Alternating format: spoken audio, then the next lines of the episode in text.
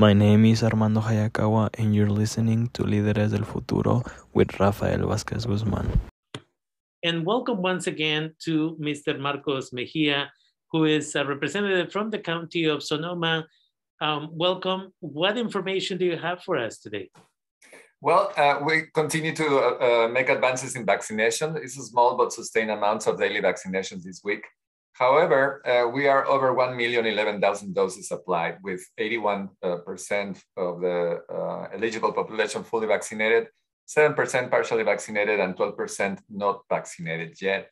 When we break this number for age groups, uh, the group 5 to 11 is uh, now at 40% fully vaccinated, uh, with 8% fully vaccinated, and still at 53% non vaccinated. This group is more than 37,000 kids so we're uh, approaching um, half of the group with at least one dose, but still a lot of, a lot of progress needs to be done here. When I get to the numbers and school, you will see why the, the students are still having a hard time getting COVID infections. Then when we look at, uh, at boosters, now we are at 64.2% of the eligible population has uh, already uh, taken their boosters. Um, and then the comparison here with uh, ethnic groups, uh, while the white population is almost at 71% of uh, receiving their boosters, our Latinx population is only at 49.3%. And that's one reason why we keep doing uh, interviews like these and outreach and, and, and, and clinics to bring vaccinations and boosters to the populations that are more adversely impacted like the Latino population. We will continue to focus on boosters and vaccinations because of the outcomes of the vaccination status. For this week, the unvaccinated people are 2.5 uh, 2.5 uh, times more likely to be infected, 15.3 times more likely to be hospitalized, and 10.9% more likely to die. When we look at the testings uh, for COVID, we continue on a downward trend in numbers of uh, testing uh, approaching, well, no, uh, over 3,500 rapid tests that are not being reported yet. Uh, and we continue to ask people that are doing the rapid test or uh, antigen test to please call us uh, to 707-565-4701 uh, where they can report uh, their result. Um, then uh, when we see at the impact of COVID in the last 60 days, uh, we see that the uh, younger people continue to, to have more of the impact of uh, COVID infections. Uh, the most affected group is uh, precisely our, our younger group, 5 to 17, younger group in terms of eligibility with 22% of the cases, followed by 18 to 24 with 11% of the cases too and the group 25 to 34 years of age with 17% of the cases. Um, when we look at the impact in the last two months uh, by ethnicity, uh, whites and Latinos are sharing 46% of the cases. However, the, the white population is 62.7% of the general population of the county, whereas Latinos are only 27.3% and it continues to be one of the most impacted groups, unfortunately. Hospitalizations also have a, a, downward trend, which is great news. Only 18 persons hospitalized this week, uh, with four of them in the ICU beds. And then when we look at the cases in the schools, that number continues soaring. Uh, uh, the total number that we have since uh, the schools uh, reopened uh, um, in August last year is 4,509 cases. Uh, the larger number is for the students with 4,181 and the staff uh, 328 cases. When we look at these students by ethnicity, uh, the, the white population has uh, more cases with 54% and Latinos have 35.6%. And although it sounds less, both numbers are wrong. They, they, it shouldn't be happening. So we need to take um, continue uh, vaccinating. Uh, masks are not used now in, uh, uh, officially, but it's a strong recommendation. And also, each school district has their own uh, their own needs. For instance, uh, Roseland, the Roseland district will continue to use masks. Well, I'm told they will continue to do that. And that is because in, in uh, for uh, they have a lot of Latino students in, the, in these districts and the numbers are, are great there. And the, this is a population that continues to be impacted. In other areas where there are lesser numbers, probably they will remove uh, the mask. So this is, uh, we have to look at this uh, uh district by district. We're also going to be promoting more vaccination through a different strategies. It's a video contest for youth. Uh, six to 12 graders will be participating in this contest um, uh, to promote vaccination. So the message comes directly for, for the same age group, not for mm -hmm. not from adults to, to kids. Um, on the other hand, today marks the two-year anniversary of the pandemic, and um, uh, this is in, in in remembrance of uh, the health order that Dr. Sundari Mase, our, our health official, uh, official issued uh, for the first shelter in place on March 17, exactly two years ago, March 17, 2020.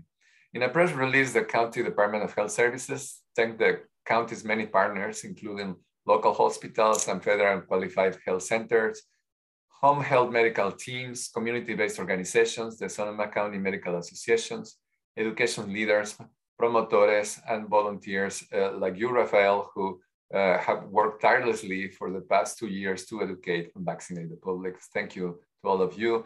Uh, the, the chair of the Board of Supervisors, uh, uh Supervisor James Gore, uh, recorded a video this week. Um, we have it in English and Spanish on our, on our YouTube channel, also in our Facebook page, where you can watch his uh, precisely talking, um, expressing his gratitude for all the people that has really worked hard uh, to make these numbers like 80, 81% of the population uh, fully vaccinated possible. We are, um, I didn't mention it in the, in the Spanish version, but uh, it's never too late. Uh, with these uh, advances in, in, vaccination that we have, we have the 10th uh, vaccination rate in California. And let's keep in mind that there are 58 counties in, in, in our state of California. So we're in number 10, and uh, we could be better if, if a, lot, um, a lot more people help us to get there uh, to vaccinate. And finally, I want to talk to you about the, the expanded supplemental basic leave for COVID-19. Uh, we have discussed that in earlier programs, but now it's official. People can benefit from that. Uh, and this is uh, filling up the gap of the last uh, legislation that ended in September 30 last year. So it's, it's, it's back and working. Um, and the 22 supplemental basic leave applies for workers at business with more than 25 employees. And an employer uh, must provide a COVID-19 supplemental uh, basic, basic leave to each covered employee if the covered employee is unable to work or telework uh, due to any of the following reasons. Um, uh, the covered employee is subject to a quarantine or isolation period related to COVID-19. The covered employee have been advised by a healthcare provider to isolate or quarantine, or uh, this person is attending an appointment for themselves or for a family member to receive a vaccine or a vaccine booster. Um, and then also if the covered employee is experiencing symptoms or caring for a family member experiencing symptoms related to COVID, or, a vaccine or vaccine booster that prevents the employee from being able to work or telework.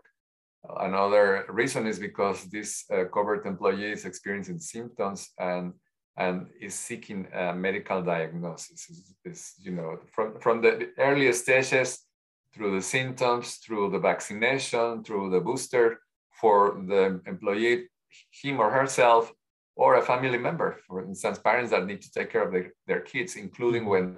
when, when the kids are sent back from school because uh, there's a, uh, um, a case in the classroom and they, they are sent back home. So um, it's, it's, it's, uh, it's up and running so people can take advantage of this and, and, and continue uh, to take care of themselves and to uh, not lose their salary. Definitely. And again, it's it's really important for people to remember that in some of the schools, as you mentioned, the masks are no longer mandated. Please check with your schools. I saw I was at uh, Healdsburg High School this morning, and it was interesting because some of the administrators were not wearing masks, and I was a little bit confused. And then somebody approached me and told me that masks were no longer required. I, of course, was wearing my mask. Um, I, you know, especially when you report that a lot of students are still not vaccinated, I'm not ready to take the risk. Um, but then at some point, it was interesting to also see that a kid was just arriving to school at 8.30 in the morning. And the first thing he went to the administration office and asked for a mask. And then when I visited four classrooms today, um, the majority of the kids were wearing masks. And so it's interesting, they have chosen to do this and administrators were overheard by myself. I, I overheard them speaking and saying it is important that they support children that choose to wear masks and that there should be no shaming for them cho- choosing to do so. And as you and I have discussed this many times, sometimes these kids have mom, dad, grandma, or grandpa who may be ill at home. And so they understand that they need to protect themselves. And with that, as always, I want to thank you for taking the time and being with us. And uh, hopefully things keep moving in the right direction. Uh, you know, there's always a chance that another surge may happen with another, you know, version of COVID happening. But for now, it think it looks like things are slowing down for our community. That's that's great. I hope this uh, this uh, tendencies continue, and I hope that more, uh, especially parents, is in their hands now to vaccinate their kids because uh, that 12% of the population non-vaccinated is a large number of these kids between five to seven, five to 11, and kids that are under five years of age. Definitely. Remember that little kids can also get COVID, and although they cannot, probably most of them are not going to get sick or badly sick. Some of them do, the majority won't. They can spread uh, the virus to, to other people. And also a, a, reminder for people who's already vaccinated and boosted, we also can, can catch the, the virus. We are not free from infection. The difference is that we might, may have, uh, the majority may have uh, very mild symptoms or worse, may have no symptoms at all.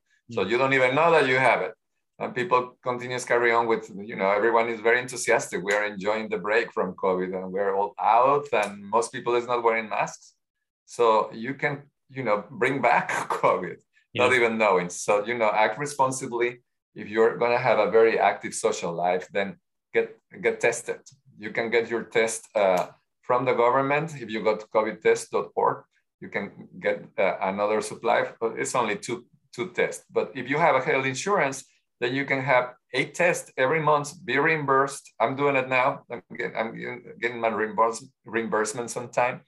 And that gives me the opportunity to, to test twice. Mm-hmm. So that way you feel safe, you feel morally fine also that you are not uh, spreading the virus somewhere else, but uh, you know, still as responsible. Yesterday I was I was visiting a, a, a very older lady friend of mine, and she was needing help with her computer I wore my mask all the time. And she asked me, why are you wearing your mask? If you're vaccinated and I'm vaccinated, it's like, well, because I'm, I'm here and there and you're not. You're here in, in your mm-hmm. house all the time, but I am just from one place to the other, you know, so I, I don't want to get you sick.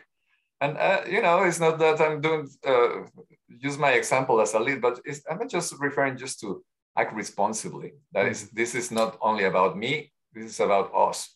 And that, that's the focus that uh, that we need to uh, continue insisting on this. We, we live in society, we need to behave as we are in a society, not, not individually. Definitely. Yeah, which is a little bit challenging sometimes for yes. some of our community members. And again, with that, I want to thank you as always, and we'll see what direction we take, whether or not uh, we continue to do an update every week, every two weeks, the hope is that eventually you'll be able to take some time off at 5 p.m. on Thursdays and not have to be here. But for now, um, you know, we'll talk off the air and, and come up with something in the next couple of weeks. So thank we you for this. So. Thank, thank you. you. Nice weekend to you. Take Bye. care. Bye-bye.